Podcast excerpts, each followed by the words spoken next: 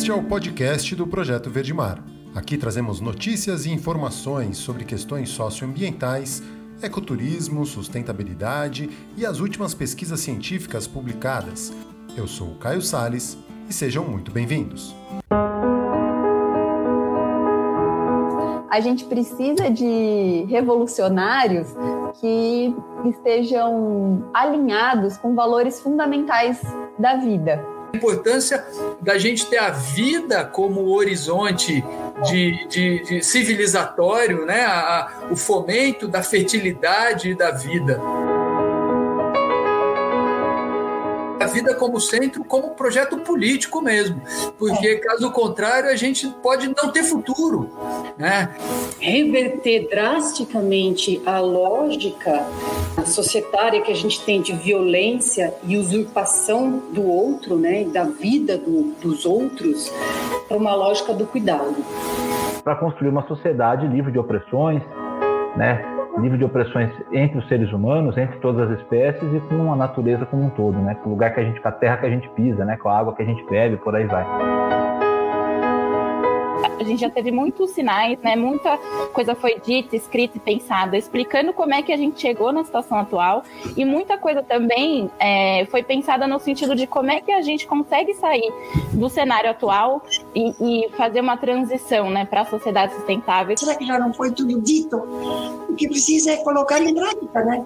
Essa prática é necessariamente pautada no diálogo e na cooperação com diferentes grupos humanos, na transformação da dimensão com a relação com o meio ambiente. Quando a gente fala de não fazer mal ao outro, qual outro, né? A gente exerce um papel de colonizador é, sobre os outros animais também como que é essa lógica, como é que a gente consegue olhar para isso de outras formas, né? Como é que a gente traz também mais profundamente uma ética que não fique só no campo das ideias, mas no campo praxeológico mesmo, dentro das políticas públicas, do modo de produzir, do modo de consumir, os direitos dos não humanos, né? Então eu acho que a valorização da vida ela é prioritária no momento atual e a gente tem que resgatar o sentido do ser humano e fazer as coisas para o ser humano, né, e não escravizar o ser humano para as coisas, né, num processo de coisificação e fazer esse processo também para os outros seres vivos e e não vivos. Então, os rios terem direito, as montanhas terem direito, e enfim, Mãe Terra ou Gaia também ter direito qual que é o papel da vida enquanto potência no nosso projeto civilizatório, né? Para outros povos isso está muito claro, né? A fertilidade é a coisa mais importante, é o que é o que alimenta a todos, né? E a gente pode olhar para eles e, e, e trazer isso como desafio para nós aqui a gente mudar por completo a nossa geografia mental e deixar definitivamente de pensar na Terra como exclusivamente uma fonte de recursos, né? De recursos do solo, de recursos do mar, de recursos do ar e pensá-la como a nossa mãe Terra, como um ser vivo, Gaia, né? E a nossa casa comum, a Tecorá, como chamam os guaranis. E isso muda por completo a maneira da gente pensar, inclusive, a nossa educação ou reeducação, né? Porque mudar a nossa visão com relação ao que é o planeta, ao que é a Terra, né?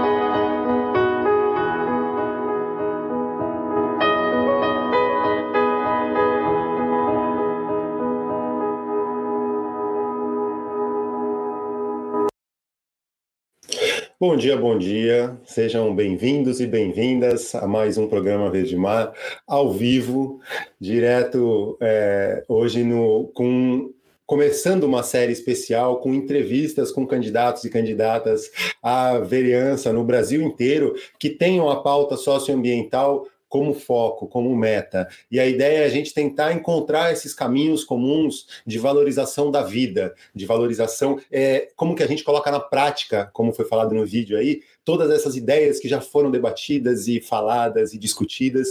E uma dessas, um desses caminhos, né, e uma, do nosso ponto de vista, são os mandatos coletivos, as, a busca por ter pluralidade dentro dos mandatos legislativos. E a gente vai conversar hoje, então, com uh, dois, duas candidaturas coletivas, uma de Floripa, outra do Rio de Janeiro, para falar sobre isso. E não à toa, elas carregam o mesmo nome, que é a coletiva Bem Viver. Antes da gente chamar os nossos convidados e convidadas, a gente vai uh, dar aquela geral nas notícias do dia para ver o que está acontecendo, né? Antes da gente voltar. Começando lá pelo site do Conexão Planeta, e aí uma notícia que repercutiu bastante, que o IBAMA suspendeu os trabalhos de brigadistas que combatem incêndio em todo o país. O senhor ministro, que infelizmente carrega o meu sobrenome, é, parece uma notícia velha, porque isso já foi feito, é uma ameaça, uma disputinha interna ali entre os ministros, é, e ele mandou, no final de agosto, isso já aconteceu, né, o Ministério do Meio Ambiente tinha suspendido o combate, as, a, combate de desmatamento e queimadas, as ações do Preve Fogo, e, e aí em poucas horas o tal do mal entendido, que pareceu ser uma luta de braço entre o ministro Ricardo Salles e o o Hamilton Mourão, vice-presidente da República e coordenador do Conselho da Amazônia, eles resolveram lá e disseram que foi um mal entendido. E aí, agora, ontem, né, anteontem, dia 21 de outubro, o IBAMA também divulgou uma nota determinando que todos os brigadistas que atuam no Preve Fogo voltassem para suas bases. De novo, essa questão e, e é, é, bizarro, né? O, ministro ainda, pra, o mais bizarro de tudo, ele participou em Brasília da reunião do Comitê Interministerial sobre Mudanças do Clima, junto com o ministro da Economia, o Paulo Guedes, e o da Casa Civil, Walter Braga Neto, e não mencionou o problema financeiro do IBAMA. E aí mais tarde ele vai lá e manda todo mundo voltar, porque alegando problemas financeiros. Então, assim, é. Seguimos, seguimos nessa, nessa nossa luta e denunciando o que está acontecendo. Seguindo para é, no site do Conexão Planeta ainda, há os dados recentes, né? Mostrando que a degradação da floresta amazônica aumentou quase 150% em setembro. Esses são alertas do IMAZON, o Instituto do Homem e do Meio Ambiente da Amazônia. É, foram é, ele, esses dados mostraram que as florestas degradadas na Amazônia Legal somaram 3.048 km em setembro de 2020, um aumento de 147% em relação ao mesmo mês do ano passado, 2019, né, quando a detecção foi de 1.233 km. É, só para entender, degradação é quando não se faz o corte raso da floresta, né, ou o total da mata. É quando ocorre, por exemplo, com os incêndios. Né, e aí os estados que têm mais é, degradação, Mato Grosso, Pará, Tocantins e Amazonas, por último. Mato Grosso com 78% né, o maior, é, o grosso ali da, da, da degradação florestal está no Mato Grosso. E o índice de desmatamento, que é quando tem um corte raso, né, e aí também esse mesmo levantamento mostrou um salto de 52% em setembro desse ano com relação ao ano passado. Seguimos nessa destruição total e restrita é, desesperador, mas a gente está aqui para lutar e para mostrar alternativas.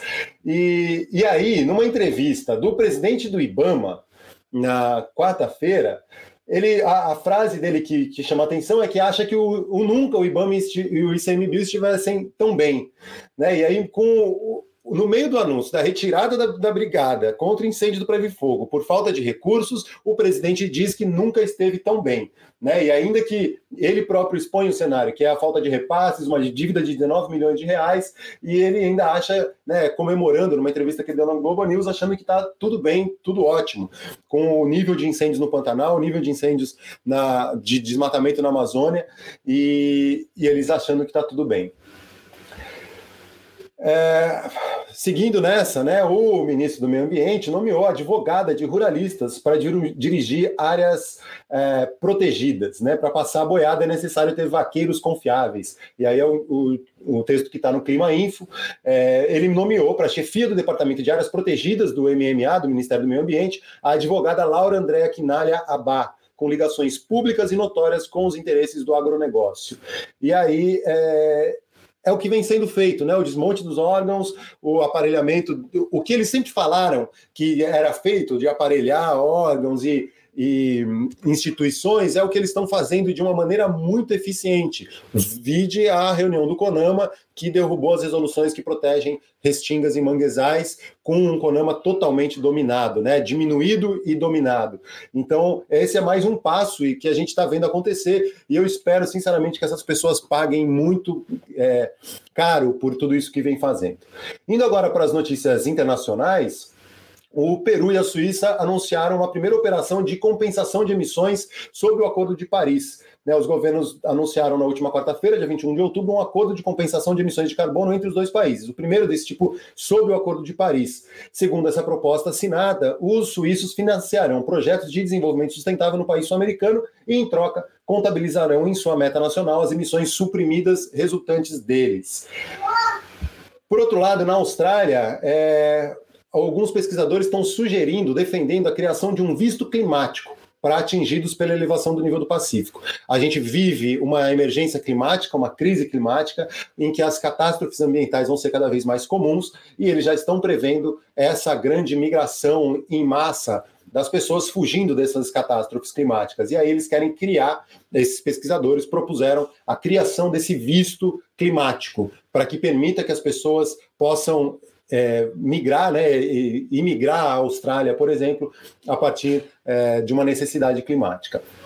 E o Japão, é, a gente falou nessa semana sobre a Europa ter anunciado metas de é, zero carbono até 2050. O Japão, nessa mesma onda, também anunciou esse compromisso pela neutralidade climática até 2050.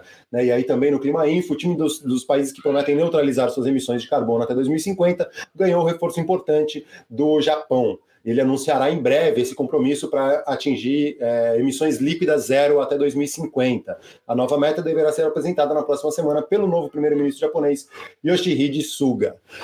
Tudo isso, muito legal, muito bacana, é interessante, mas não se fala no que importa, que é mudar a raiz do problema. O que parece, dentro de todas essas mudanças, esses compromissos, é a tentativa de se mudar para que continue tudo como está. Porque a ideia de se emitir, comprar crédito de carbono e, e, continuar nesse mesmo sistema, nesse mesmo modo de vida que a gente que nos trouxe a essa pandemia e a essa emergência climática, é, a solução não está simplesmente em colocar mais trilhões de dólares numa economia que está fadada a, ao colapso Estamos nesse colapso. Então, por isso, a gente busca alternativas, e existem alternativas. A gente está prestes a ter a nossa eleição municipal agora de 2020, candidatos e candidatas a prefeito e a vereadores é, no país todo tem propostas e existem alternativas. Por isso a gente vai falar hoje com dois representantes, um do Rio de Janeiro e um de Florianópolis, da coletiva Bem Viver. Antes de chamá-los, ou enquanto eles entram no nosso estúdio, vou rodar mais um videozinho, que é uma fala do Paulo Galo, que é o líder, né, é, comanda ali, coordena e, e, faz parte dos entregadores antifascistas. E ele tem uma fala muito interessante e que eu quero começar com ela para chamar o Júlio e a Cíntia, que vão fazer parte desse papo daqui a pouco pegar a vida e colocar ela num quadro, ela vai ser um campo de flores. Você vai ver seu filho correndo no campo de flores.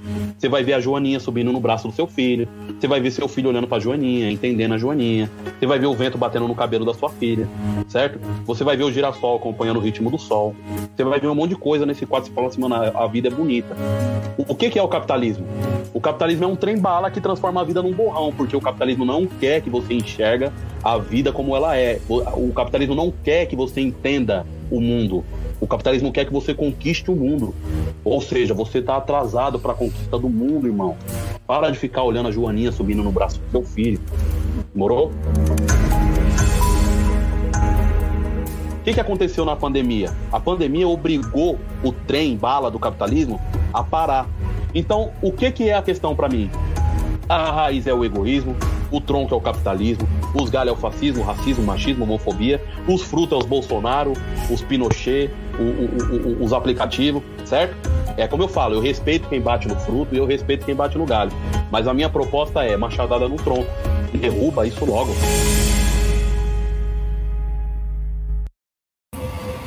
Machadada no tronco, essa é a ideia. Vamos ver como que a gente pode dar essas machadadas em conjunto. E por isso eu dou as boas-vindas e bom dia ao Júlio Holanda, que é biólogo cearense, militante por justiça socioambiental e contra o racismo ambiental e integrante da coletiva Bem Viver Rio de Janeiro. E para Cíntia Mendonça, que é mãe, gestora, defensora dos direitos humanos e da natureza, militante ecossocialista e feminista, mestra em administração pública, membra representante da coletiva Bem Viver de Floripa. Bom dia e muito obrigado por estarem aqui conosco hoje para conversar um pouco sobre como podemos construir esses machados e como podemos encontrar saídas e soluções para esse mundo que nos trouxe a um aplicativo, a um sistema falando via internet. Bom dia, Cíntia. Bom dia, bom dia a todos. Obrigada, né? Uma alegria imensa estar aqui nesse programa. Bom dia, bom dia, Caio, bom dia, Cíntia. Alegria também compartilhar aqui esse. Tomar um café da manhã debatendo a pauta socioambiental com vocês dois. Vai ser muito bom. Eu queria que é, começar explicando um pouco, né, o que, que é um mandato, um mandato coletivo. Né, o que, que eu sei que é um movimento que é, no Brasil a gente teve um caso bem específico e bem é, emblemático que foi em Alto Paraíso, em Goiás, nas eleições de 2016, que foi um grupo de pessoas que se reuniu de diversas vertentes ideológicas, né, de partidos diferentes e, tem, e se reuniram e conquistaram uma vaga na Câmara de Vereadores em Alto Paraíso. E a partir daí várias outras iniciativas, e na verdade essa não foi a primeira, tem um movimento internacional também, com, com propostas coletivas, né? Eu queria que vocês falassem um pouco o que, que é a ideia de um mandato coletivo. Pode começar, Cíntia, se...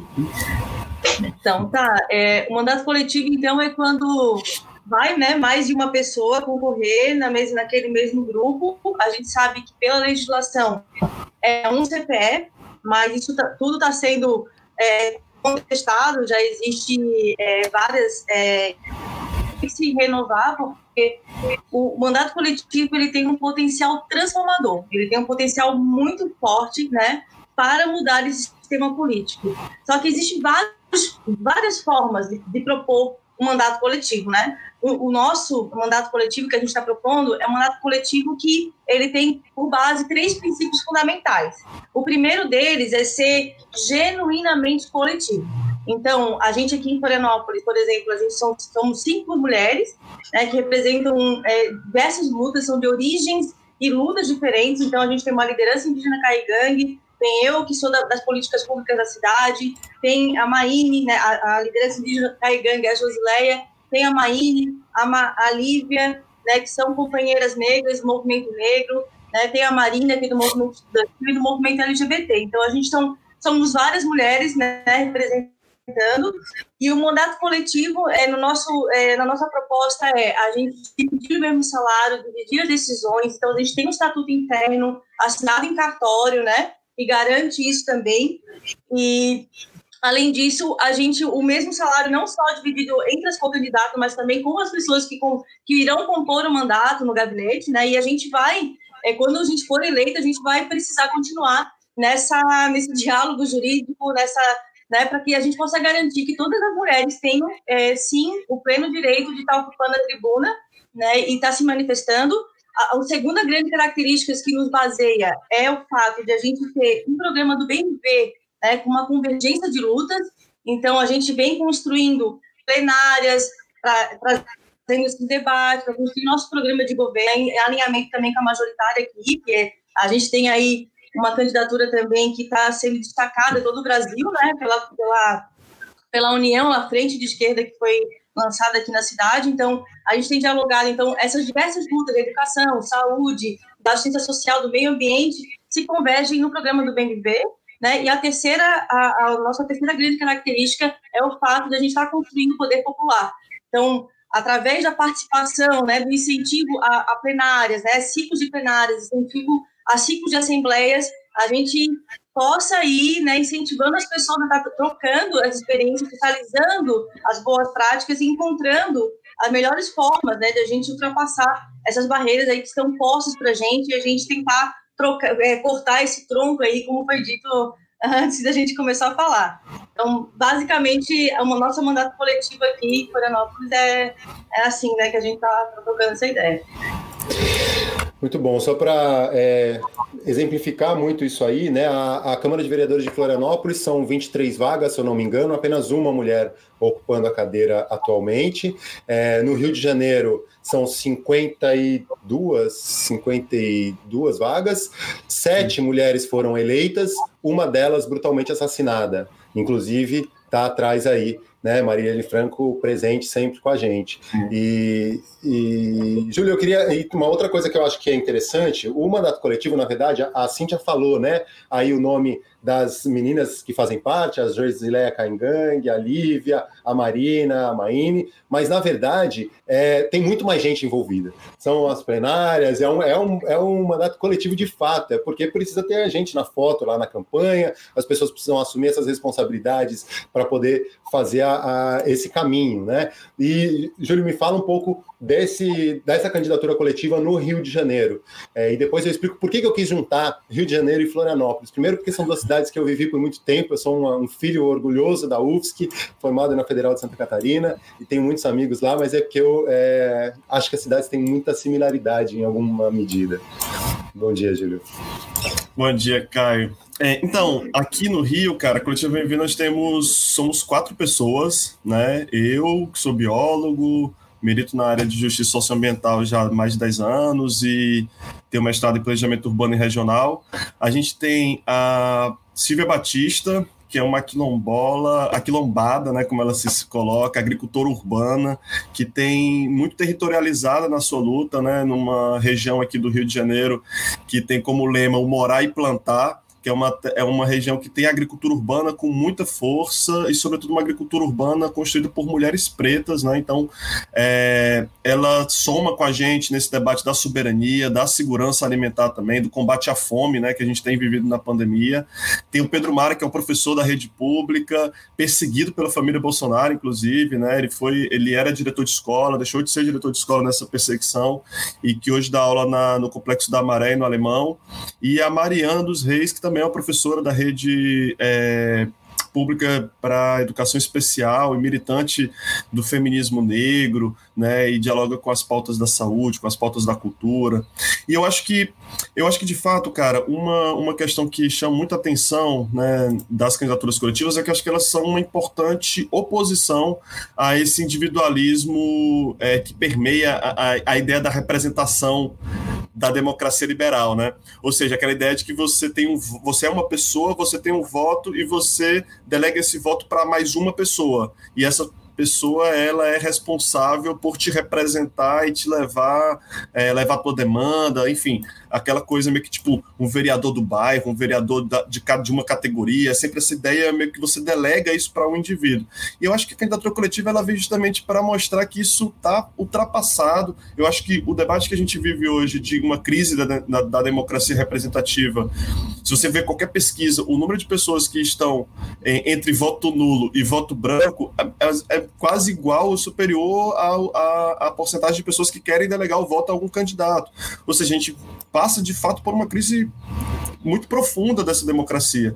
E, e acho que a prova de que, gente, que, essa, que esse formato ele tem de fato potencial de mexer com essas bases do sistema político né, e desafiar essa representatividade liberal é que o próprio sistema, parte do sistema jurídico, né, setores do judiciário, tem questionado e tem, enfim, né, em alguma medida perseguido é, é, esse formato de candidaturas coletivas. Isso aconteceu no Paraná, aconteceu no Ceará, em Pernambuco, aqui no Rio de Janeiro também a gente tem passado por esses questionamentos. Então, eu acho que é, são candidaturas que colocam é, um pouco não só a ideia de que somos mais de uma única pessoa, né? Você quebra essa ideia personalista, verticalizada, mas acho que tem algo muito profundo que tem tanto lá em Floripa, né? Pelo que eu acompanho da candidatura das meninas, mas também aqui no Rio de Janeiro, é que nós não somos apenas os quatro, né? Os que estão com os nomes ali representados. De fato, a gente tem um processo assim que tanto de construção é, política da campanha, né? Tipo, da construção das pautas, da construção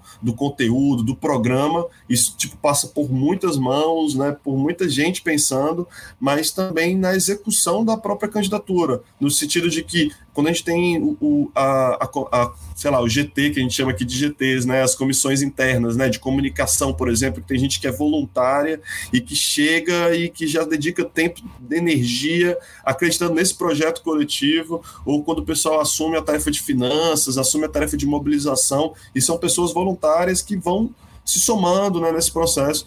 E eu acho que ele, para fechar essa apresentação, que eu acho que ele também não aponta um, a, a, campanha como um fim nele mesmo, né? a campanha como um, uma, um, o fim desse processo. Ao contrário, né? a campanha ela potencializa processos que já existiam anteriormente e que vão continuar existindo depois. Né? É, eu acho que ele tem sido um instrumento, né, dialogando com o que Cíntia colocou assim, mas um instrumento de potencialização do poder popular.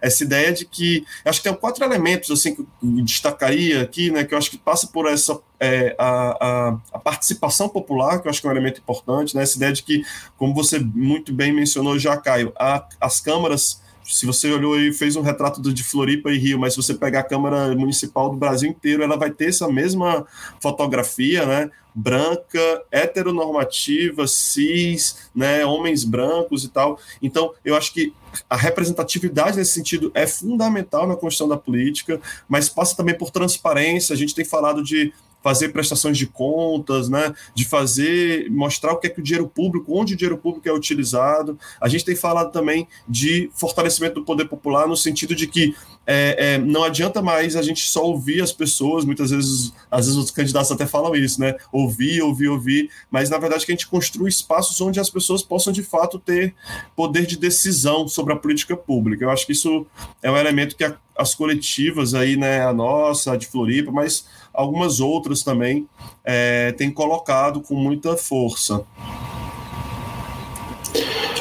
Muito bom. É para é, quem não. A, a Cintia falou aí dessa perseguição e tal, né? Que tem ou, essa marcação em cima. Existe um projeto de emenda constitucional de 2017 que pretende regulamentar as candidaturas, está em, em, tramitação, mas não tem aquele grande interesse em colocarem para frente, porque vai mexer no, no sistema Sim. político atual, né?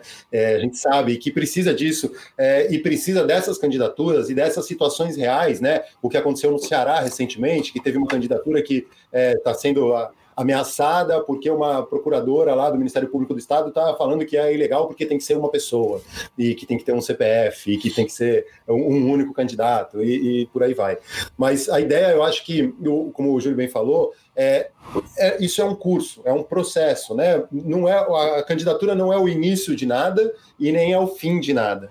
E, esse curso, esse movimento, se expressa talvez no nome das candidaturas, que é o Bem Viver, que é um movimento muito mais amplo, muito maior, inclusive, que é, o próprio movimento que foi institucionalizado com Alberto Acosta como presidente do Equador. Mas surgiu a partir dali, mas é, representa um, é, um modo de vida que foi como a gente começou o vídeo do programa de hoje. Um outro modo de vida, um outro, uma outra relação com o planeta. Como os habitantes, né, os povos originários, por exemplo, lidavam com esse dia a dia, com esse planeta que a gente vive, com Gaia, com Pachamama, com a Mãe Terra. Né? E, e eu queria falar um pouco sobre isso. O que, que é o bem viver? Né? Mais do que um, um nome, ele representa muito mais do que isso, né? E vocês podem explicar um pouquinho para quem não conhece o que, que é o bem viver e por que, que é tão interessante, né? E o que, que ele faz, né? A, na prática, no dia a dia, é, que pode realmente revolucionar esse nosso modo de ser e estar no, no planeta Terra.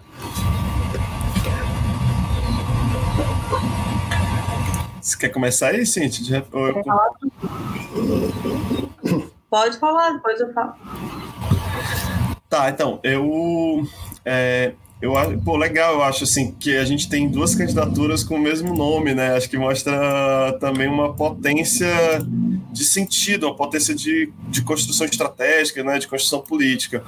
Eu acho que o, o bem viver ele parte de um diagnóstico, né? Acho que a gente quando a gente reforça, a gente coloca essa nossa coletiva, ela é propositiva, né? Que ela ela sugere, ela propõe, ela aponta, é, ela porque ela parte de um diagnóstico que a gente vive um modelo de sociedade, né, principalmente nas grandes cidades, baseado na exploração permanente das pessoas das demais espécies e da natureza. E eu acho que a frase, a fala aí do, do, do Galo, né, acho que foi muito boa, né, a sistematização que ele fez do sistema capitalista, né, como o, o trem desgovernado e tal, eu acho que tirando tudo que tem de vida, né, de, de sentido, eu acho que é muito emblemático.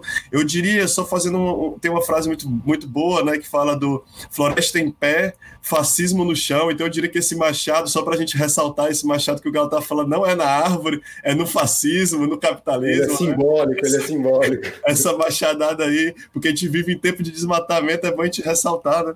É, é obviamente que o Galo está falando dessa machadada no capitalismo, no fascismo. É, e aí eu acho que é isso. Num, num, a gente parte de um, de um, de um diagnóstico, Caio, é, que não existe vida digna, sabe, com justiça social, com justiça ambiental, é, dentro desse sistema capitalista. Né? Ao contrário, inclusive são os mais pobres, povos originários, né, negros e negras, moradores das periferias das cidades, que são os mais diretamente afetados pela degradação ambiental. Então, a gente está falando de um sistema que amplia as desigualdades sociais e amplia as desigualdades ambientais. Né? Quando a gente fala de racismo ambiental, a gente está falando justamente disso, que não é democrático como o, o, a degradação, né, como os impactos da destruição da natureza eles chegam. Então, o bem viver é esse horizonte de sentido. Eu poderia dizer que ele é o oposto ao que a gente vive, né? É um, é um, é um, é um sistema onde a gente consiga avançar no, no, na, na, no combate a todos os, os, tipos de opressões, né? numa relação harmônica, numa relação onde a natureza não seja vista como algo externo a nós, mas como seja visto como algo é, inerente à nossa própria existência. Como dizia, eu citar aqui Karl Marx, não vou nem citar ninguém do, do nosso tempo, é alguém lá atrás que falava que o, a natureza é o corpo inorgânico do homem, nessa ideia de que não existe ser humano, não existe vida se a gente não pensa nessa natureza enquanto nossa própria natureza.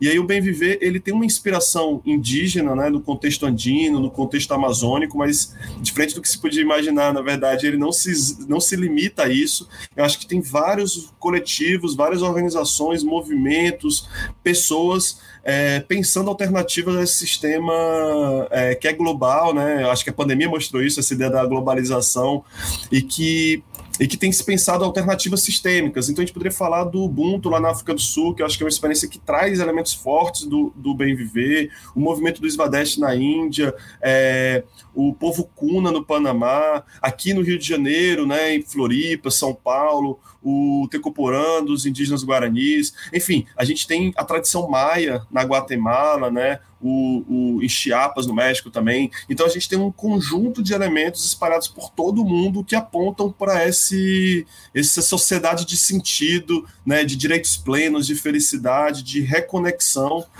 com a natureza, e aí é reconexão com a natureza e com nós mesmos. Né? A gente está falando de fato de uma natureza não mais fragmentada, segmentada, inclusive como processo do próprio sistema capitalista que nos, nos aliena, né? Nos faz. A gente não sabe de onde vem o alimento que a gente consome, a gente não sabe para onde vai os nossos resíduos, a gente não sabe os fluxos e os ciclos é, biológicos. Então, eu acho que o bem viver traz um pouco essa dimensão utópica que já é praticada, experimentada em várias partes do mundo, né? Acho que é um pouco por aí. Cíntia, e o, o Viver ele traz é, elementos, né, que às vezes a gente deixa, deixa passar, né? Ou uma criança cresce achando que o alface dá no supermercado, né? Ou que a fruta não nasce numa árvore, ela dá na, na quitanda, né? E, e, eu acho que ele traz um pouco isso com a, a agroecologia, com é, a mesma agricultura urbana, é, são vários elementos que pontuam isso e trazem para a prática o, e não fica só no discurso, fica no, né, é o que o, Júlio estava falando. Esse é um movimento que está aí, né, e que já existem iniciativas, e olhar para as os povos originários ou para essas tradições ou esses modos de vida não significa é, simplesmente querer reverenciar o passado e esquecer o que a gente tem hoje. Ninguém quer, ninguém está falando para viver todo mundo em comunidades é, sem tecnologia. Estamos aqui agora usando internet, usando computador, telefone. É, como que a gente concilia esses mundos? Como que a gente concilia a evolução tecnológica com um modo de vida que permita a gente viver, valorizar a vida e não ficar atropelado pelo trem-bala do capitalismo, como bem disse o, o Paulo Galo. Cíntia, o que, que você pode acrescentar aí? Então, é, é, justamente isso, né? Como que a gente pode reencantar? Como, a gente estava falando uma luta contra-hegemônica ainda há pouco, né? O companheiro falou né, da, da, da, coletiva ser algo que contrapõe né, esse sistema de representatividade liberal focado numa pessoa. Então, a gente luta também no contra-hegemônico e como que a gente constrói uma nova maioria social. Então, a gente traz também o bem viver, exatamente como vocês estão falando, né, com a forma de a gente buscar é, beber na fonte do conhecimento, da sabedoria ancestral, dos povos originários, dos povos tradicionais, para trazer para os nossos dias atuais. Então, ir lá olhar nas pistas dos valores, da forma como vive, né, o, o que, que, como interage, essa, essa conexão com a natureza, essa conexão entre a comunidade e a gente trazer para os dias atuais. Então, o bem viver é isso, né, que foi falado anteriormente, e traz é, essa perspectiva de reencantar também a própria, o, né, no próprio histórico da esquerda, né, que quando assume é, o poder e muitas pessoas acabam se é, durante o tempo, né, durante os anos, vão se frustrando e não, não encontraram ainda resposta, estão chateada, como o próprio é, Júlio falou antes, né, em relação a gente ter muita gente que já não quer mais votar, o voto em branco, nulo e tal, e não acredita mais nesse sistema, então como que a gente traz um reencantamento também, né, então o Bem Viver traz isso. Então, através de práticas, né? Então, a gente não só ficar falando no mundo das ideias, mas trazer isso para a prática. Então, essa reconexão com povos originários, por exemplo, a gente consegue muito fazer através de um exemplo prático, que é as comunidades agroecológicas do Bem Viver, que acontece aqui em Florianópolis, através de um projeto que, é, que tem essa proposta de fazer uma, é, uma reconexão com o alimento, com a terra, né? Isso é uma alternativa também ao agronegócio, que pode, seja um projeto que a gente possa fazer, se ele ser replicável, né? Ampli, né? Que a gente possa ser amplo em vários locais. Não acontece só aqui em Florianópolis, também acontece no DF, é um exemplo. Aqui, a gente tem comunidade com a terra indígena Morros Cavalos, então as pessoas elas contribuem mensalmente, recebem sexta todo sábado como fruto né, da regeneração da terra, da recuperação dos biomas, pela técnica Guarani, né, a forma Guarani de plantar. Então, né, nessa, na perspectiva de reflorestar a região que estava degradada, que era do seu ambiente. Então, é muito, é muito encantador, assim, né, ver. É, a gente já está aqui há cerca de. fez agora há pouco um ano com esse projeto e não para de crescer, sabe? Cada dia mais pessoas querem fazer parte da cesta das comunidades ecológicas, inclusive as pessoas que fazem parte, a gente também é, sempre reserva uma cesta por semana a cada comunidade para as comunidades periféricas também, para que a gente possa fazer essa interação não só as pessoas que têm condição de pagar o alimento sem veneno, mas também que possa chegar né, em pessoas que ainda não têm.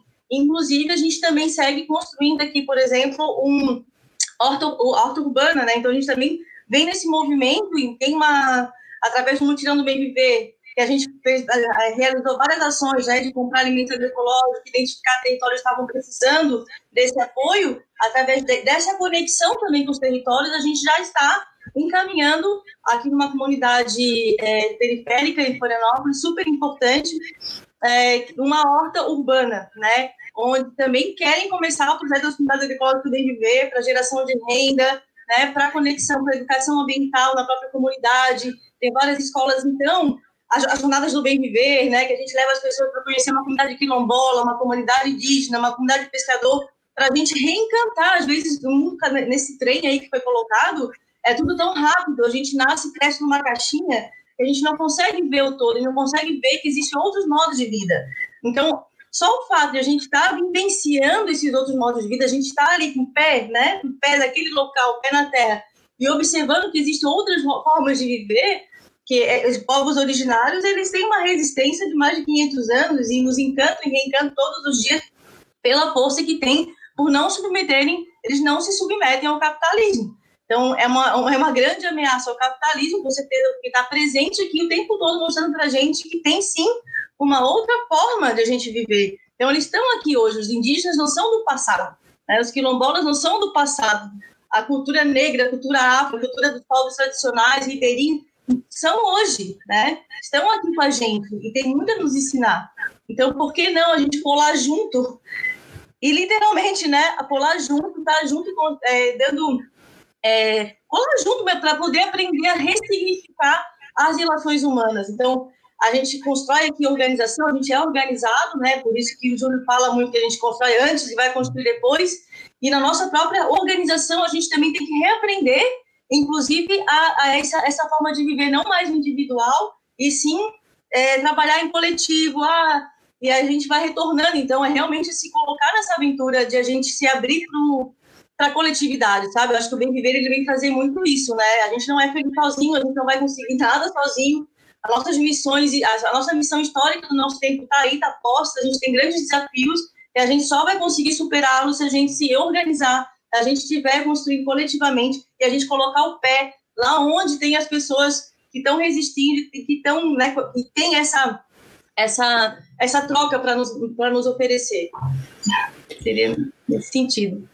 Muito bom. Uma coisa que me marcou também, acho que foi uma fala do Elson né, no lançamento da pré-candidatura de vocês, e que fala muito que é, você falar de o, o, ser contra o individualismo de uma candidatura, ou individualismo, não significa você é, ignorar a sua individualidade.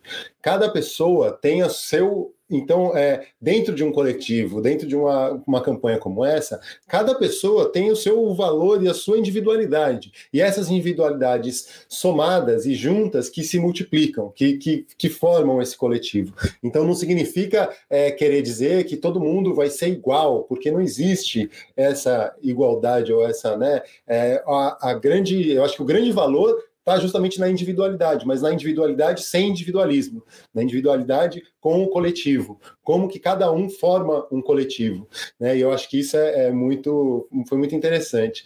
Uma outra coisa que eu venho trazer aqui também foi uma fala do Gessé Souza esses dias, ele explicando um pouco sobre essa coisa do capitalismo, né? E como que a gente pode olhar para esses é, modos de vidas tradicionais. É, o, a, forma que a gente vive hoje não, não foi sempre assim. E teve um tempo em que o, a, a pessoa que precisava caçar ou pescar para alimentar a família, em dois dias ela conseguia garantir o alimento para a semana toda. Então ela ia lá, dois dias ela pescava, saía para caçar, saía para pescar, capturava esse alimento, garantia o bem-estar da família, e nos outros dias ele vivia, ele aproveitava com a família, ele estava junto dos seus. E com o tempo, com a chegada do capitalismo, é, começaram a colocar na nossa cabeça que a gente precisa correr, a gente precisa conquistar o mundo, voltando lá ao Paulo Galo. Então a gente precisa, não basta os dois dias para alimentar a minha família, eu preciso acumular. Eu preciso acumular riqueza, eu preciso acumular é, dinheiro, alimento, o que quer que seja. E essa lógica acabou nos trazendo a uma situação que é, é o colapso. Não temos mais saída, porque né, é, vou, é a tragédia dos comuns do Radinho, é mais uma, né? Você quer cada vez mais, mas você precisa de cada vez mais. Porque o mais não é aproveitar a praia, aproveitar o mar, aproveitar a terra, é, né, estar nesses momentos. Então, acho que isso é, é, é um pouco da, da, lição do bem viver e da, do que a gente pode tirar também a partir dessa campanha, dessa eleição. É isso. Quem está olhando para a vida das pessoas, para o modo de vida, para oferecer um trabalho próximo à casa de quem vive, ou quem tem propostas que visem não só remediar consequências, mas mexer na causa dos problemas. E aí, por isso que eu estou muito feliz de estar aqui hoje com vocês, e, eu, eu agora eu vou explicar né, por que, eu acho que Floripa e Rio tem, tem uma similaridade. Apesar de eu achar o Rio de Janeiro sui generis, porque é, tem uma, uma, é uma situação completamente atípica, né, mas e, e teve muito mais tempo, talvez, de degradação e de é, influência, mas o Rio de Janeiro ele é dividido por um túnel ou dois túneis, principalmente, que separa a zona sul da zona norte e tal, e, e Floripa tem uma ponte que divide a população do continente com a população da ilha. As duas cidades, em tempos diferentes, têm sofrido com especulação imobiliária muito grande. Todo mundo quer viver na beira-mar norte, ou quer ter uma casa na Lagoa, ou depois o Rio Tavares, e aí vai lá para o sul da ilha, e depois o Rio Vermelho, que eram áreas extremamente é, agradáveis, e de repente você vê prédios surgindo em, em, em Restinga, em área de dunas, e, e com as pessoas achando que isso é, é legal, é normal. Com um discurso das pessoas de que amam a natureza, de que são do esporte, de que vivem em conexão com a natureza, mas vivem em cima de um verdadeiro cemitério, né? É, de vida, de, de seja ele de uma restinga ou de coisa. Então, assim, eu queria. É, como que vocês olham cada uma das, das candidaturas né, e das propostas, como que vocês olham para esses problemas e de que maneira derrubar essa ponte, derrubar esse túnel no Rio de Janeiro? Como que vocês encontram essas, é, quais são as propostas para tentar quebrar um pouco essas barreiras, essas diferenças tão grandes que tem dentro das próprias cidades, né? Pode começar agora pelo Júlio. Desculpa, falei muito. Arrasou, Caio. É, primeiro, eu só queria trazer um, um, rapidinho, assim, antes de entrar nessa coisa mesmo da tua pergunta, mas é porque me lembrou de uma história, cara, quando lá no interior do Ceará, na zona costeira, tem uma quantidade de pescadores e marisqueiras, né, lá em Caetanos de Cima, e eles têm um restaurante, restaurante das mulheres. E eu lembro que a gente sempre passa o Réveillon, final de ano lá, tem, inclusive eu super indico, porque faz parte da rede de turismo comunitário, que chama Rede Tucum, quem quiser dar uma procurada, que fortalece a luta e o movimento né, dos pescadores. Bom, e aí eu lembro que a gente foi pedir um peixe, assim, né, para comer e tal, o pessoal me pediu um almoço, lembro o que que era, e aí alguém perguntou, mas aí quanto tempo fica pronto? Aí a moça olhou assim, bem jovem, ela ficou assim, ela falou, cara, que, que vocês querem? Aí a gente falou, ah, porque a gente queria dar um mergulho na praia, depois, cara, vá lá, dá um mergulho, volta, é o tempo que fica pronto. e eu acho que, de fato, o Caio, essa ideia, só para fechar seu pensamento, que eu acho que, de fato, bem viver, ele questiona, bem viver não é sinônimo de desenvolvimento sustentável, ele não é sinônimo de desenvolvimento né, de capitalismo verde ou algo do tipo. Acho que ele questiona justamente qualitativamente e quantitativamente esse modelo de desenvolvimento nosso, né? Eu acho que é, é, é bom ressaltar isso para quem tipo está chegando, que não conhece muito bem, de repente vê uma palavra nova e fala, e agora é como estão chamando de desenvolvimento sustentável, agora chama disso. Na verdade, não. O Alberto Acosta, que você citou, ele até fala né, que o, o BBB ele não é um desenvolvimento alternativo. Ele se propõe a ser uma alternativa ao desenvolvimento nessa ideia de que esse desenvolvimento não nos contempla.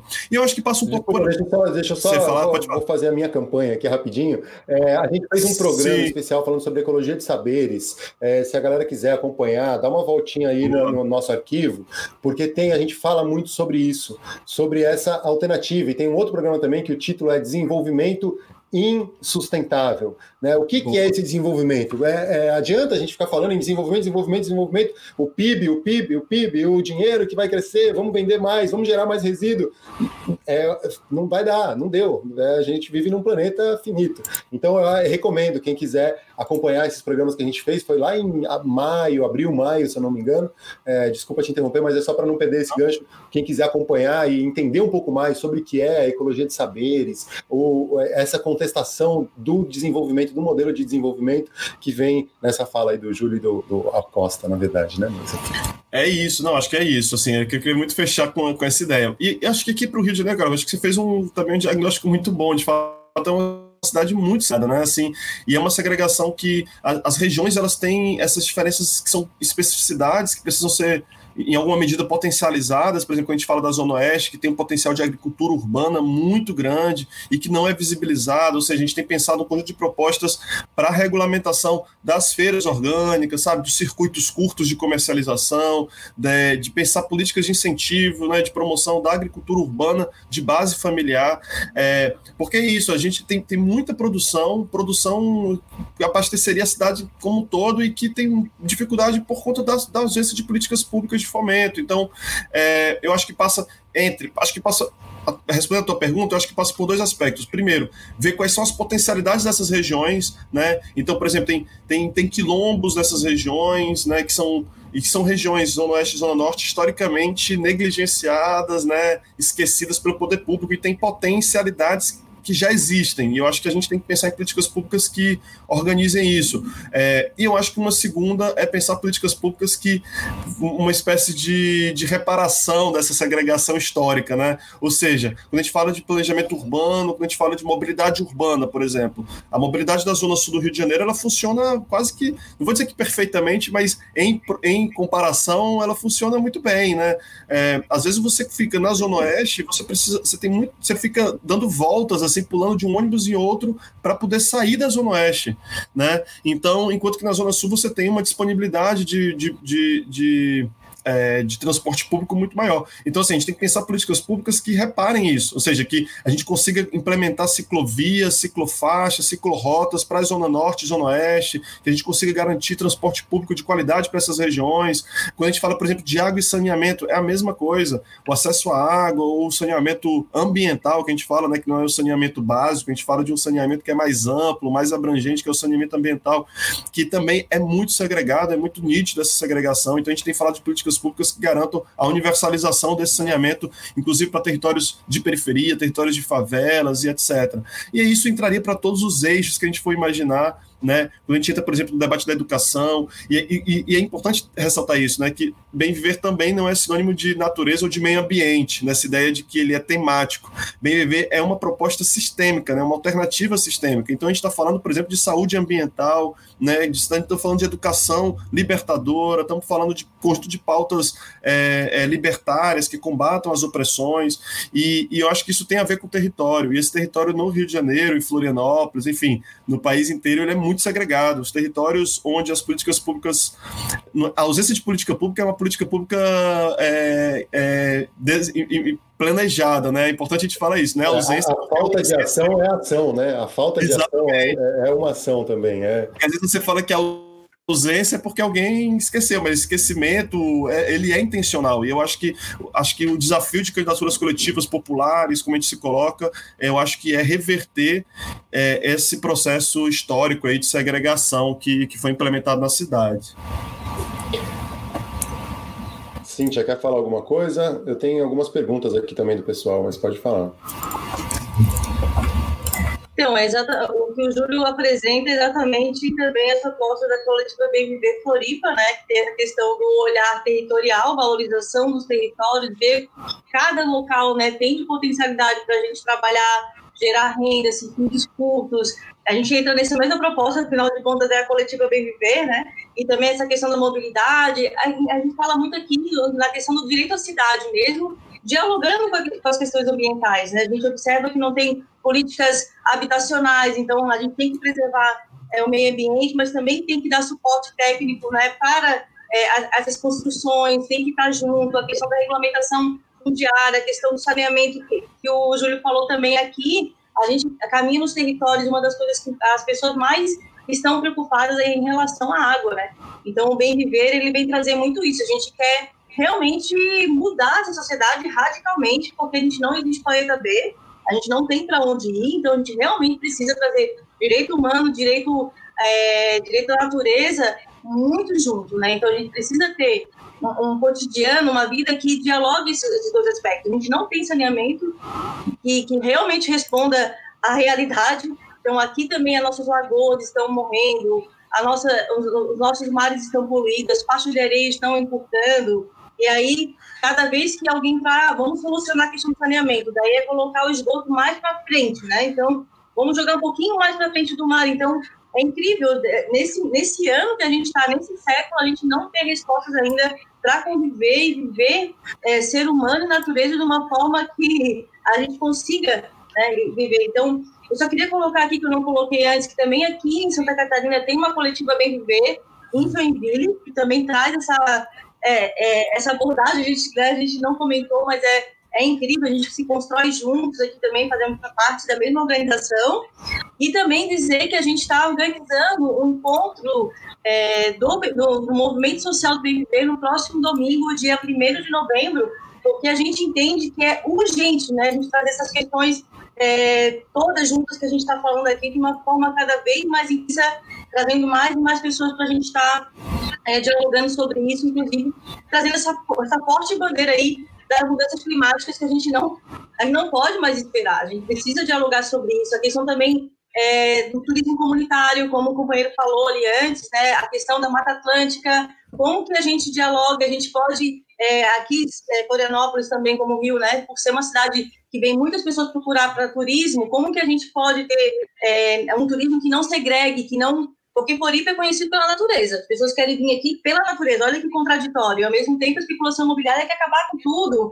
E querem construir aqui na Ponta do Coral. E querem, enfim. Então, a gente precisa retomar esse diálogo, que sim, é importante a gente vir para cá, mas está com aquela sombra e está produzindo água para que a gente continue tendo vida aqui. Então, as florestas têm um papel imprescindível, então a gente precisa, é, com esse movimento indígena que a gente dialoga, né, e também temos a nossa candidatura, a gente fala dessa construção, né, de como que a gente é, alinha isso, o turismo e o meio ambiente de uma forma é, equilibrada e não assim que é, é, depredação como a gente vê acontecendo nos dias atuais, né? Floripa não pode deixar de ter árvore, não pode deixar de ter manguezal, não pode deixar de ter restinga, não pode deixar de ter lagoa, senão vai deixar de ser Floripa, a gente é uma ilha, né? Então, como dialogar é, e como é, viver assim em equilíbrio, né? Também, como disse o companheiro, é, com acesso aos espaços públicos. Aqui em Floripa a gente viu um movimento muito de higienização, como em todos os lugares, né? Não pode, as pessoas estavam ocupando, o movimento de rap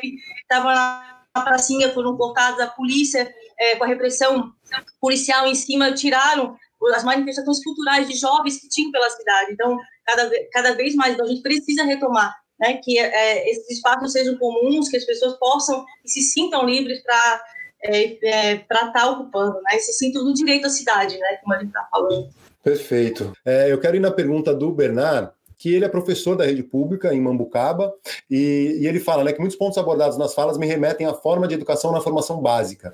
Poderiam falar um pouco sobre educação básica? É, o que, que tem de proposta? Como que poderíamos, é, principalmente porque o ensino é, infantil, né, das, são municipais em grande parte das cidades, e como que a gente, qual, o que, que tem de proposta e como que a gente pode modificar a educação básica, né? Como falar um pouquinho sobre isso? Então, o que a gente dialogou muito assim aqui é em relação a revisar, né, o próprio planejamento pedagógico, né? A gente precisa ter um planejamento pedagógico que inclua de forma muito incisiva a questão da educação ambiental é, e botar em prática também o próprio plano municipal aqui da cidade de Florianópolis, né, que já tem várias pessoas, é, vários profissionais da educação com grandes ideias, com grandes potencialidades e a gente precisa implementar, precisa é, ter uma educação que valorize os direitos humanos, que valorizem o que foi falado aqui anteriormente, as diferenças, que valorizem a, a cultura indígena, a, que valorize a cultura dos povos originários, povos tradicionais, povos negros, e que realmente é, se reconectem com a, com a história da cidade, que consigam visitar os espaços, que se sintam, é, é, que consigam ver é, e ter esse, esse, é, essa sensação de pertencimento territorial, pertencimento local. A gente quer mudar, a gente quer, e isso na, na, na educação pública de qualidade gratuita é, e universal. A gente quer uma sociedade do bem viver, a gente quer é, caminhar é, para essa sociedade que a gente está falando, livre de exploração, de opressão e da destruição do planeta, a gente precisa, é, com certeza, investir na educação né, das crianças, dos jovens, e trazendo essa perspectiva. Então, já existem leis, né, já existe a Constituição Federal, ela já tem ali essa previsão né, que diz, sejam respeitados ensinos é, locais, é, a cultura, tem a participação também dos pais, né, junto com a escola, que a gente consiga envolver mais a comunidade junto com a escola. E uma das questões bem práticas que a gente pode fazer é a educação ambiental, práticas, né, hortas comunitárias, é, hortas naquela escola onde a criança ou adolescente possam estar se reconectando exatamente como o, o apresentador que está falando no início, né, que a gente acha que vem tudo da prateleira, então como que a gente pode é, ir saindo daquela caixinha, né, daquelas quatro paredes, quando a gente vai, a gente conhece a cultura, por exemplo, Guarani aqui, eles falam que a escola é, é vida, a escola se faz nos espaços, se faz embaixo da árvore, se faz com todos os locais, né? Foi nós é, que colocamos essa questão tentando uma caixinha é, naquele quadradinho para ter uma aula ali. E, e, então, assim, a gente tem vários pensadores, a gente tem Paulo Freire para nos inspirar, uma educação libertadora, né? E que, que parta dos problemas daquela, da, da convivência daquela pessoa, daquela criança, né? Então, o que o que está no seu cotidiano, o que, que a gente pode fazer, né? quais são os problemas, trazer as propostas, a partir, então, assim, música, arte, educação ambiental e é, pertencimento territorial são fundamentais né, na nossa perspectiva e a gente vem realizando e acumulando também nas plenárias né, da educação, é, são fundamentais. Eu passo a palavra para o companheiro. É, eu acho que. E, cara, eu acho que passa um pouco por isso que, que, que que Cintia já comentou, eu acho que aqui no Rio de Janeiro, por exemplo, a gente tem a política municipal de educação ambiental.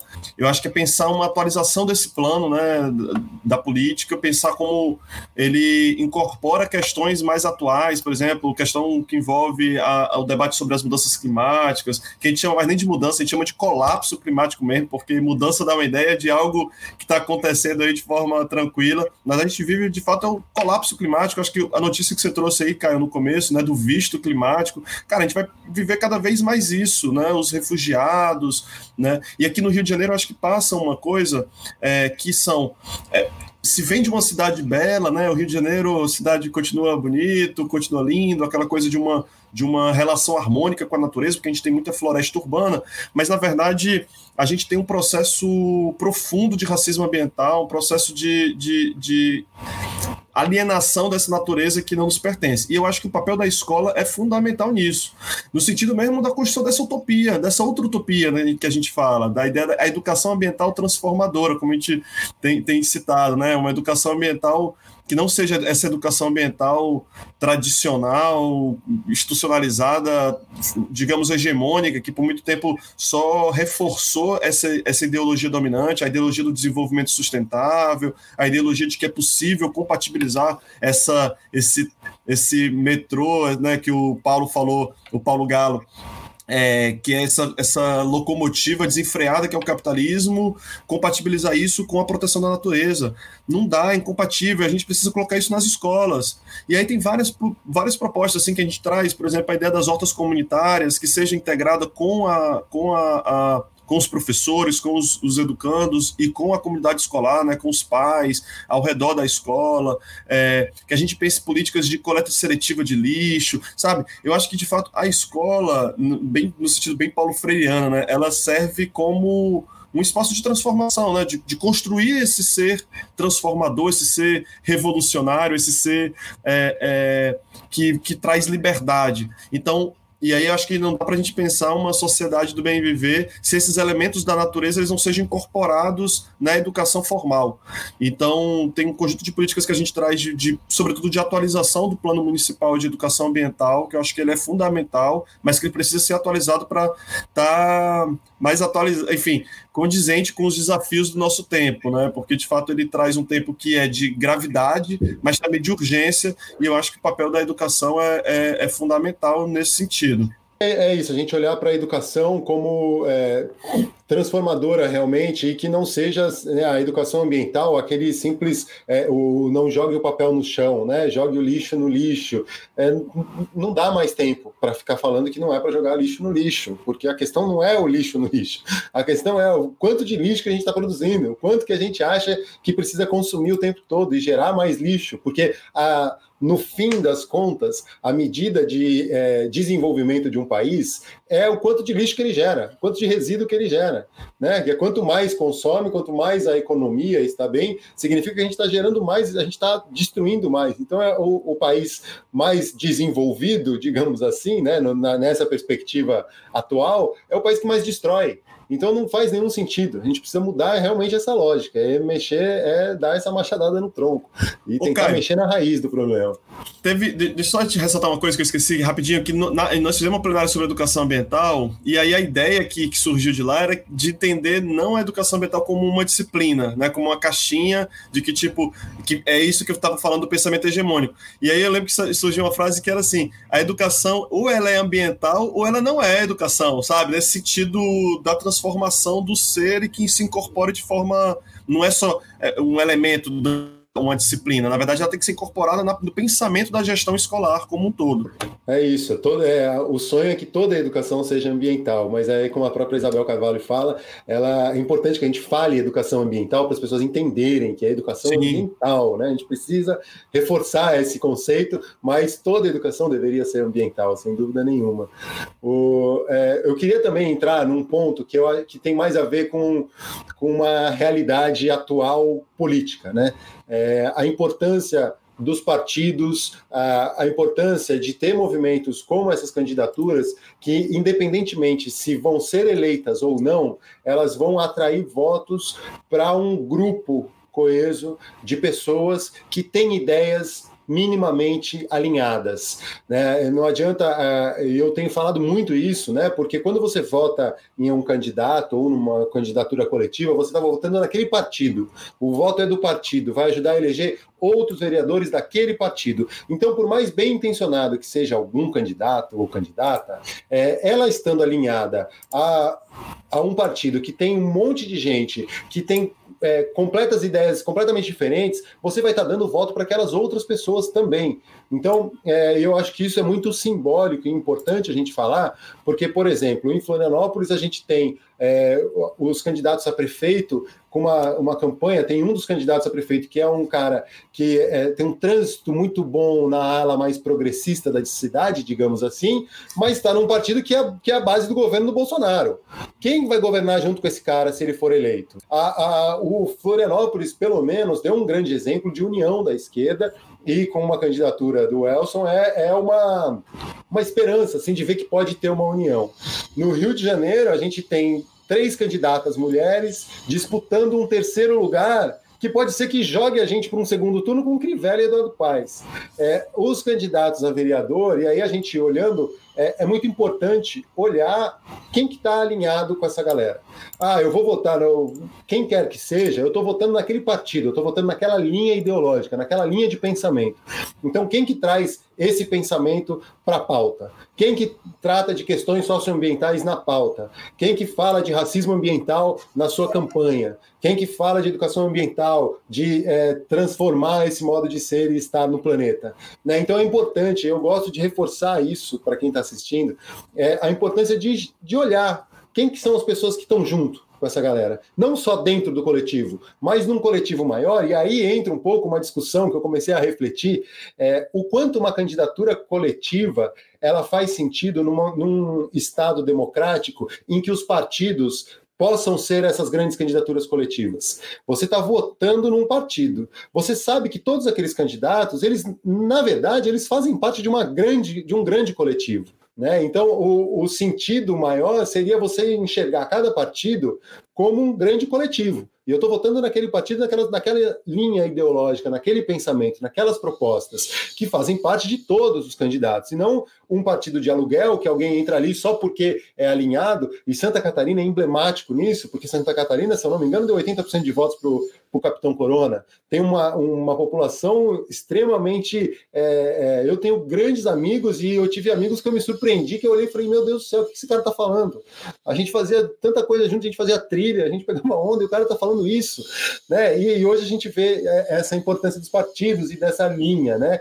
E eu queria que vocês falassem um pouco isso, de forma mais pragmática, com relação a essas eleições. Né? O quanto, é, estando candidatos por uma, uma primeira candidatura ou tentando uma vaga ali, o quanto é, vocês também estão carregando o partido juntos e o quanto o partido dá suporte para essa linha de pensamento, para essas, é, essas questões. É, eu, eu, eu, quero martelar muito nisso porque eu acho que é muito importante a gente olhar quem são os outros candidatos, quem que tá, quais são as pautas. Né? A gente tem, eu, é, eu olho muito para a Floripa porque eu morei muitos anos lá, tenho muitos amigos lá, e o Rio de Janeiro eu vivo aqui, meus filhos nasceram aqui, eu voto aqui. Então eu olho muito para isso, é, e eu acho que são dois lugares que são muito importantes porque eles são emblemáticos nesse ponto. Floripa mostrou uma união na esquerda, porque a esquerda estava estrangulada, é, e ao mesmo tempo tem gente que aparece aí como esses outsiders e descoladinhos, mas que estão alinhados com o que tem de mais reacionário, de mais é, do pior que tem. E, e, então, assim, como que vocês veem esse jogo político, né? E está dentro dele agora? Cíntia, pode começar, já que eu falei tanto de Floripa. É, então, Caio, tu trouxe muito bem, né, a questão aí desse candidato que ah, traz aquela questão dos dados centro-esquerda, trazia, né, muito na sua atuação na vereança, foi uma das pessoas que foram, é, trouxeram bastante voto, mas que trabalha muito, já trabalhava muito nessa linha, como você falou, de catar canudinho na praia, enfim, nunca foi lá para a radicalidade, lá para a raiz da questão, e agora se coloca aí como uma grande solução, administrador público e tal. E é muito importante esse tema que tu traz, é muito importante mesmo, né? Porque infelizmente existe muita, existe muita despolitização, é por isso que a gente está nesse momento que a gente está vivendo hoje. Muita gente trabalhando nesse sentido da despolitização, né? Muita gente fortalecendo isso e as pessoas acham que, ah, vamos botar naquele camarada porque ele é gente boa, ele é queridinho, ele é sorridente, ele é bonito, ele é, enfim, ele é surfista, ele é da natureza, como você falou, Caio faz trilha, mas esquecem que ao votar no partido, você não está, é, é, votar nessa pessoa querida, sem olhar o partido que ela faz parte, você está ajudando a construção daquele partido, você está fortalecendo também o programa né, daquele partido, aquele coletivo como ele vê, né, como que ele está nesse jogo político. Então, aqui, por exemplo, em Florianópolis, a cada para o pessoal, né, no nosso nosso partido pessoal que a gente constrói, a gente vê a cada 10 mil votos elege um vereador. Então, a gente tem aquela história do coeficiente eleitoral, esse cálculo. Então, a gente tem trago isso também nos debates, quando a gente faz completagem, quando a gente conversa com as pessoas, né, para dialogar sobre o porquê do nosso mandato coletivo, e aí alguém vem falar, não, vou, vou, vou votar em você, mas eu vou votar naquele companheiro lá para prefeito, a gente diz, olha, peraí, vamos conversar, né? Existe, aí a gente explica da história do coeficiente eleitoral, né? Que cada 10 mil votos no pessoal, você está elegendo, né, para vereador, por exemplo, estava elegendo um vereador na cidade, então, sim, quando você vota numa pessoa por ela parecer queridinha, você está ajudando a todo aquele, imagina esse, esse camarada que a gente está citando, quanto que não ajudou a fortalecer o partido dele, né? Ele tendo tantos votos naquela, na, na última eleição. Então, a gente sempre tenta chamar a atenção para isso, né? E a gente tem aqui também, é, então, a gente sempre tenta dialogar sobre isso, né? De chamar a atenção sobre essa questão. E aqui, o partido, o PSOL, né?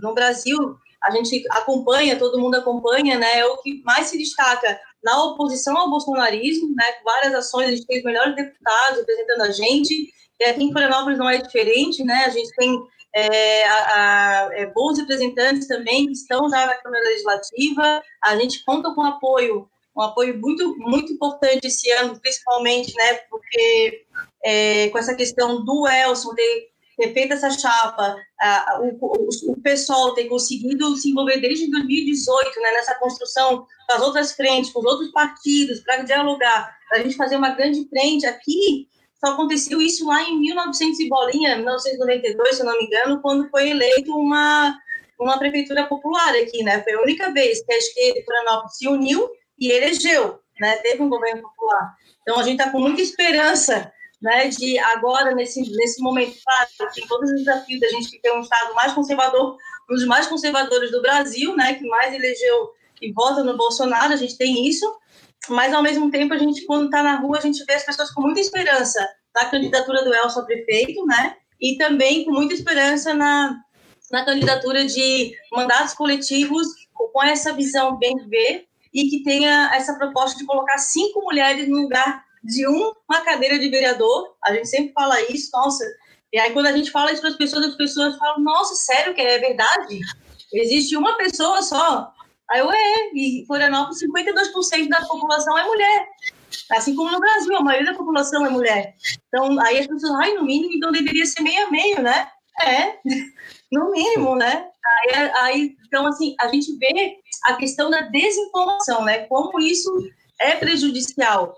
As pessoas não saberem o que acontece na Câmara, né, não vivenciar o que acontece na, no Legislativo, né, e não, e, então a gente vem fazendo esse trabalho aí de, de, de contagiar, de explicar, né, nessa, nessa, nesse trabalho didático. Vai sair uma série agora de vídeos. É, ah, e pode mandato coletivo? Muita gente pergunta isso, né? deve perguntar aí o Rio de Janeiro também. E pode. Pode. então é nesse sentido assim que a gente tem, tem tentado fortalecer, dialogar aqui em Floripa.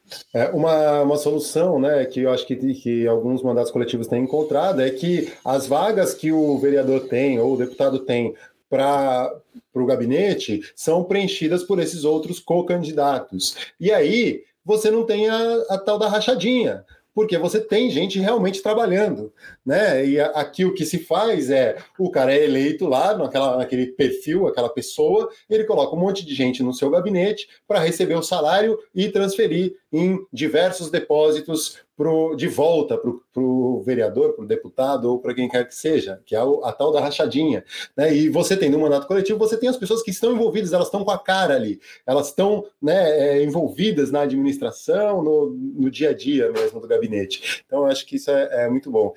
Júlio, e aqui no Rio, como que a gente. É, o pessoal tem vários candidatos, né? Tem Chico Alencar, Tarcísio Mota, tem gente que está ali é, já atuando na, na Câmara de Vereadores e, e vocês estão entrando junto, né? É, é uma eleição que mudou. Vou explicar o que é o coeficiente eleitoral que a Cintia falou. É, você tem que ter um número mínimo de votos. Então, vamos fazer o exemplo de Florianópolis, por exemplo, que ela disse que precisa de 10 mil votos para eleger um, um vereador. Vamos dizer que você tem 100 eleitores naquela cidade, aqueles é, e 10 vagas na, na, na Câmara de Vereadores. Você precisa de 10 votos né, para entrar os 10 vereadores. Então, cada os, as vagas são é, distribuídas por partidos. Se aquele partido tem 400 votos, e aí dando o exemplo do Tiririca, que levou junto com ele um monte de deputado federal, é, o partido ganha os votos e aí o número é proporcional ao número de votos do partido e não do candidato. Então, se tem um candidato que tem 300, é, 30 votos, ele vai levar com ele mais dois candidatos. Conta um pouquinho, Júlio, como que é estar dentro desse grupo e, e sabendo que muito, talvez, é, em alguma medida, vocês estejam muito mais trabalhando pelo partido do que por uma, uma vaga em si, né? Ou claro que não é uma, uma ideia, a ideia é entrar, mas é, também saber que está trabalhando por outras pessoas e que essas pessoas estão alinhadas, né? E que pensam de uma maneira pelo menos é, similar ou alinhada. Nós vamos entrar, viu? Não, concordo, Caio. Eu acho que eu acho que essa tua questão, cara, ela se esbarra nesse pensamento hegemônico, assim, que eu tava que a gente estava comentando, né, no começo sobre candidatura coletiva, que eu acho que as pessoas quando votam hegemonicamente, né, a maioria das pessoas elas não votam num programa, elas não votam num partido, né? Infelizmente, acho que esse é o que a gente tenta, inclusive, desconstruir dentro do pessoal. É, o voto ele tem que ser um voto, ele é programático, né? O, a, aquela pessoa que está ali, ou né, ela está representando um programa. Eu, eu, acho que às vezes a gente se depara com isso, ah, mas eu gosto tanto do fulano, mas cara, o fulano está no, no partido base do governo, que é o governo que você está criticando, como é que você não tem como, é contraditório, mas é mais o fulano, ele fez não sei o que por alguém, sabe? Acho que ainda tem esse pensamento muito personalista, muito enraizado no, no, na figura da pessoa. E aí, obviamente, que tem dois problemas aí. Primeiro, porque essa pessoa normalmente é um homem branco, hétero, cis e tal. Então, acho que primeiro passa por essa desconstrução de quem é essa pessoa, mas acho que passa por uma segunda desconstrução, que é entender que aquela pessoa ela representa sim um partido, ela representa sim uma candidatura é, maior, mais ampla que ele próprio. Então, eu acho que esse é um primeiro desafio. E o PSOL, né, a coletiva BMV, tanto no Rio quanto em Floripa, nós somos do PSOL, que é o Partido Socialismo e Liberdade, é, e que coloca o debate programático como o carro-chefe, né? Assim, é o, é o porta-voz. Então a gente, de fato, é isso, a gente trabalha para a coletiva Bem Viver, né, para trazer esse pensamento. Eu acho que a campanha eleitoral, ela não, como a gente está falando, ela não se esgota em si mesma, então ela não é um cálculo meramente eleitoral, acho que é um cálculo de disputa de hegemonia, disputa de, de imaginário da sociedade. A gente quer disputar esse formato de construção da política, a gente quer disputar o que é uma sociedade de sentido para as pessoas, sabe? Uma sociedade de direitos. As pessoas estão passando fome, cara. Com a pandemia, aumentou, o Brasil voltou para o mapa da fome. São mais de 10 milhões de pessoas é, em insegurança alimentar grave. Então, tipo, como é que a gente dialoga com essas pessoas de que esse sistema faliu? Faliu, né? Para as maiorias. Ele faliu para as maiorias. E eu acho que é, é, essa disputa na, no, no, período eleitoral ela é, ela é super importante. E aí eu, eu coloco de fato aqui no Rio de Janeiro tem outros candidatos que trazem a pauta ambiental. Você mencionou, por exemplo, o Tarcísio. O Tarcísio ele foi, ele foi presidente da CPI das enchentes, que é um problema, na verdade, que é uma, é uma questão ambiental né, é, com a qual deve ser, deve ser pensado uma política de convivência e que o Rio de Janeiro não tem zero política de convivência com, a, com as enchentes, né, e, e se problematiza a enchente, problematiza a natureza, na verdade é como a gente convive com ela que está errado, sabe, não tem o último prefeito, Crivella, esvaziou os, recursos para contenção de encostas, políticas de mitigação né, dos efeitos das enchentes. Então, o, o Tarcísio é um camarada central nisso. Renato Cinco é outro vereador né, que está concorrendo à reeleição, que também coloca o debate da agroecologia. Então, eu estou citando esses dois, que eu acho que são dois deputados, que, ou dois vereadores, desculpa, que já estão e que estão concorrendo, para dizer que não é uma exclusividade de um ou outro candidato. De fato, a bandeira do debate do ecossocialismo é uma bandeira do partido. Tanto que a gente tem um setorial nacional, né, nacional, regional, estadual, que são setoriais ecossocialistas. É, é uma bandeira que a gente traz, esse setorial já tem mais de cinco, mais de cinco anos, com certeza, acho que tem já para lá de sete anos, e é um setorial que coloca essa contradição. Não há possibilidade de, de convivência da natureza é, dentro desse, do, do escopo do, da sociedade capitalista. E, de fato, é uma bandeira incorporada pelo partido. Né? Óbvio que candidaturas trazem isso com mais fôlego, né? como a nossa, da Cinti, das meninas lá em Floripa, e, né? mas, de um modo geral, é uma bandeira, quem, enfim, quem se identificar com o debate do ecossocialismo, quem se identificar com essas lutas né, por justiça ambiental, combate ao racismo ambiental, vem dialogar com a gente do PSOL, que eu acho que é um partido que, em alguma medida, é acolhedor a essas demandas, né? E tanto que, para fechar, que a gente colocou a primeira candidatura indígena à presidência, né? Que foi a, a chapa composta, inclusive porque a gente chama de desse processo de uma grande aliança, né? A gente colocou uma das principais lideranças do movimento popular urbano, uma das principais lideranças do movimento indígena numa chapa presidência. Isso foi pelo Partido Socialismo e Liberdade, num sentido de apontar que a saída é sim dialogando com esses setores, né? Com esse sujeito revolucionário que são os indígenas, os quilombolas, é, os, as ocupações urbanas, as, as ocupações rurais. Então, a gente coloca isso como uma bandeira da nossa campanha, mas muito respaldado pelo partido, sem sombra de dúvidas. Muito bom. A Sônia Guajajara foi uma das primeiras entrevistadas do programa Vez de Mar, ela participou ah, aqui muito gentilmente, e ela é uma liderança aí que vale é, ouvir o que ela tem para dizer e seguir um pouco desses ensinamentos. Ela que está aí. É, mais uma, né, uma liderança indígena que mostra alternativas, como que a gente pode seguir. Ela falou muito bem sobre é, essa visão que a gente tem, né, a gente que eu digo da cidade, é, eu me coloco completamente dentro dessa sociedade e tento lutar, apesar de eu tentar lutar todos os dias e é, contra o racismo, contra é, preconceito de gênero, eu, por fazer parte dessa sociedade que é racista e que é preconceituosa e que é segregadora, eu sou o segregador porque eu faço parte dessa sociedade. Por mais que eu tente lutar contra, eu tenho que me colocar no lugar, nesse meu lugar, né? Como homem branco, cis e, e crescido na classe média. Então eu tento aprender a cada dia, ouvindo a Sônia Guajajara, ouvindo vocês, ouvindo, é, mas tendo a consciência de que eu estou inserido nessa sociedade. Enquanto eu não conseguir romper com isso, eu vou estar, tá, ser um racista, porque eu sou parte dessa sociedade, eu não sou, por mais que eu tente e lute diariamente contra isso. Eu preciso entender esse lugar e eu acho que é importante que as pessoas entendam. Né? Enquanto a gente estiver dentro dessa sociedade que segue esse modelo, nós somos essa sociedade e precisamos lutar contra, principalmente quem está é, no lado privilegiado dessa história, né? E eu me coloco desse lado. Eu preciso muito aprender e ouvir muito. Por isso eu agradeço muito a participação de vocês. É, não é à toa que eu convidei duas candidaturas coletivas para fazer essa primeira série aí de entrevistas, porque eu vejo aí um caminho, uma saída. É, não é à toa também por ter serem duas candidaturas do PSOL, porque é o único partido que mexe mesmo na ferida, pelo menos é o que eu olho, de forma programática. Existem exemplos pontuais, eu já vou citar aqui um outro partido que tem se destacado bastante na área ambiental, que é o PSB, com o Rodrigo Agostinho na Frente Parlamentar Ambientalista, com o Carlos Mink na Alerj, com é, é, o, o, PDT tem um, né, o Túlio Gadeira lá em Pernambuco, que está fazendo um trabalho também com a, a, relatoria da Lei do Mar. Existem. É, iniciativas pontuais, mas de forma programática. E se você for olhar as votações nas câmaras de, eh, legislativas, né, Câmara de Vereadores, Assembleias Legislativas, na, no, no, Congresso, no próprio Senado, as votações mais coesas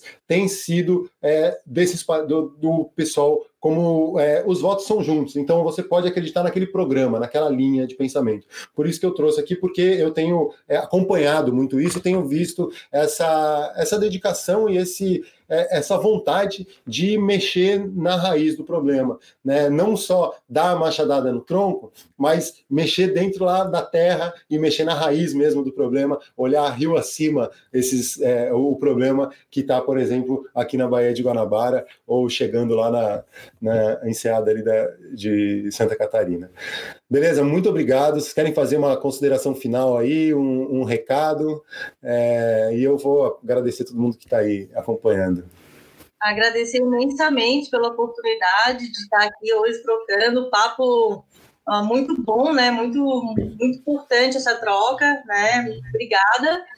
E né, convidar todo mundo que quiser conhecer mais a coletiva Bem Viver Floripa para curtir nossas redes sociais.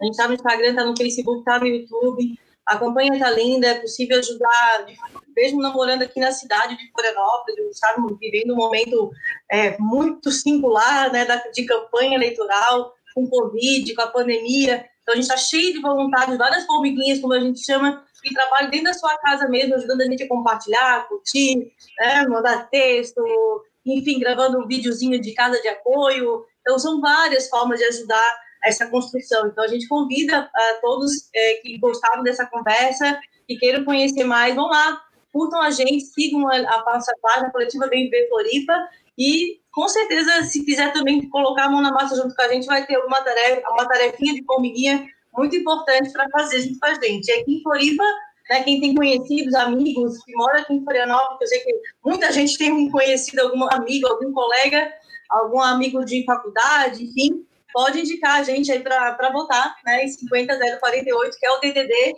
Inclusive, se puderem assistir nosso vídeo de lançamento do Jingle, ficou emocionante, gente. Ficou lindo mesmo, assim, de chorar, assim, de tão lindo que, que ficou. Então, a gente convida todo mundo para vir junto com a gente construir. Passa a palavra. Obrigada, gente. Ô, Cintia, agora que eu percebi, o 48 é o DDD de Floripa? É igual do Rio, né? 021. Até isso a gente combinou sem combinar, gente. Que incrível. que incrível. Então, agradecer muito aí, Caio, prazer enorme, cara, estar tá participando aqui de, desse espaço. Enfim, agradecer também você ter, né, abrir o espaço para a gente. Agradecer a Cintia, é sempre um prazer também compartilhar com essa companheira incrível. É, quem gostou, quiser conhecer, né, a coletiva Bem Viver do Rio, 50021 é o DDD do Rio. É, acompanhe as redes sociais, arroba coletiva Bem Viver, no Face, no Instagram, no Twitter. É, e eu acho que mais do que, assim, mais, né, mas somando a esse convite, eu acho que queria fazer um convite mais amplo para além, né, que passa pela campanha, mas que depois da campanha, que eu acho que a gente tem um desafio gigantesco no nosso tempo, que eu acho que é o desafio de construir uma sociedade que seja a um só tempo é, pós-capitalista, pós-desenvolvimentista, pós-extrativista, é, que consiga romper com racismo, com homofobia, com machismo, ou seja, uma sociedade de abundância de direitos plenos e que ela tenha como princípio básico, acho que essa é ideia, né, a desmercantilização da natureza, das pessoas e da vida. Então é um convite para somar com a gente nessa construção de um outro mundo, né, de uma outra sociedade, de, um, de uma sociedade de utopia, mas que ela já existe, que ela já é experimentada. Então chega mais, acompanha a gente nas redes sociais e vamos junto tocando que a luta não para, né? Valeu, Caio. Valeu, Cíntia. Valeu. É, lembrando aqui de uma coisa que, que a Cíntia falou da, de cada formiguinha, né? E eu falo muito que a gente não precisa fazer um trabalho de formiguinha, a gente tem que fazer um trabalho de formigueiro. E no vídeo de lançamento da, do jingle de vocês, vocês terminam o vídeo falando isso, né? Quem tem, como é, quem tem medo de, de formiga não mexe com formigueiro, ou alguma coisa assim. É esse grande formigueiro que a gente precisa fazer, criar, montar, fomentar para que ninguém, porque uma formiguinha, o cara vem lá, né, o capitalismo ou esse sistema opressor vem, pisa em cima e acaba com a formiguinha, mas o formigueiro, quero ver o cara pisar em cima. Então a gente está formando esse formigueiro, é, vocês estão formando esse formigueiro e por isso eu agradeço muito pela disponibilidade e também pelo ânimo de participar de uma campanha eleitoral e de estarem aí nessa, nessa luta. Beleza? Muito bom dia, façamos um bom fim de semana, uma boa sexta-feira. Este foi mais um episódio do podcast do Projeto Verde Mar. Sigam nossas redes sociais, arroba Projeto e nosso site em www.projetoverdemar.com. Até a próxima!